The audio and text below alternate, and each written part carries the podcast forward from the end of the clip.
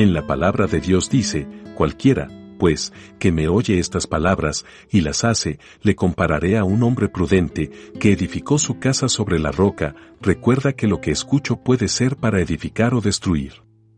No olvides seguirnos en nuestras redes sociales como Iglesia Querit y acompañarnos en nuestros en vivos todos los domingos a las 9 de la mañana. Dios te bendiga hoy y siempre.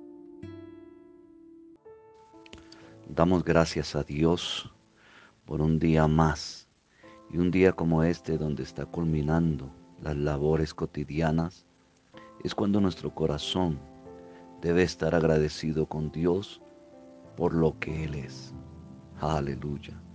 Doy gracias al Señor porque hoy me da una oportunidad más de poder exponer una palabra de aliento a través de la escritura por lo que Dios es y brota de mi corazón gratitud y alabanzas para Él. Muchas veces de nosotros, por nuestro afán de cada día, por todas las cosas que nos rodean, no hemos hecho un alto para meditar, reflexionar o pensar en todo lo bueno que es Dios y de las cosas tan maravillosas que Él nos ha dado para disfrutar. Miremos algo. Dios nos ha dado el privilegio de poder leer, oír, hablar, ver, movernos, cantar, ya que hoy muchos que no pueden hacerlo, quisieran hacerlo.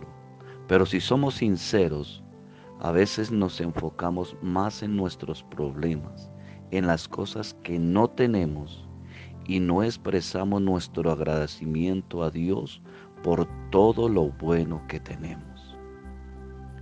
En la Biblia encontramos porciones que enriquecen nuestra gratitud a Dios, que enriquecen aún nuestro léxico de cómo expresar esa gratitud a Dios. Y esa gratitud nuestra no debe ser privada entre Dios y nosotros. Debemos expresarla delante de los demás cuando nos reunimos como congregación de los hijos de Dios y aun cuando estamos en nuestras cosas cotidianas.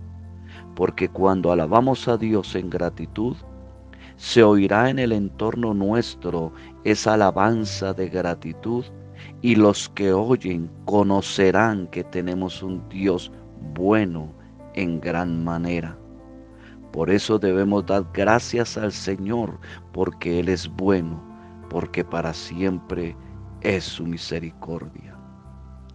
Hoy en el libro de Esdras capítulo 3, verso 10 y al 11, vamos a ver algo, cómo el pueblo se regocijaba, se gozaba, porque unas ruinas iban a ser nuevamente construidas, fundamentadas, conforme al propósito Dios había ordenado a través de su siervo. Dice el verso 10 de Esdras capítulo 3, cuando los albañiles terminaron de echar los cimientos del templo del Señor, se presentaron los sacerdotes en sus vestiduras con trompetas y los levitas, hijos de Asaf, con címbalos, para alabar al Señor conforme a las instrucciones del rey David de Israel. Verso 11 y cantaban, alabando y dando gracias al Señor, porque Él es bueno, porque para siempre es su misericordia sobre Israel. Y todo el pueblo aclamaba a gran voz, porque se habían echado los cimientos de la casa del Señor.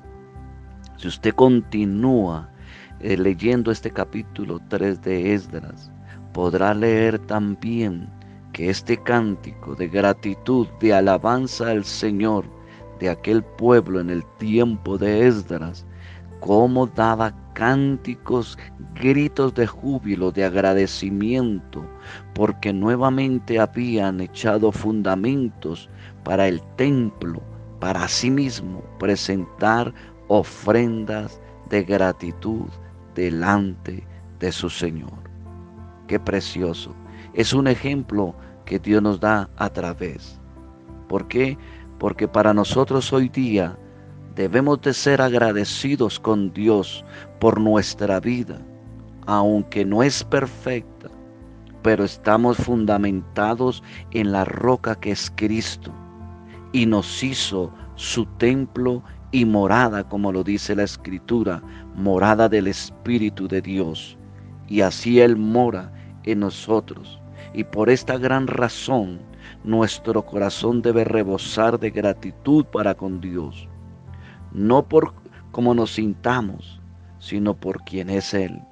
Alguien dijo, en momentos difíciles alaba a Dios, busca a Dios, adora a Dios, confía en Dios y en cada momento de estos da gracias a Dios por lo que Él es en medio de nosotros. Bendiciones.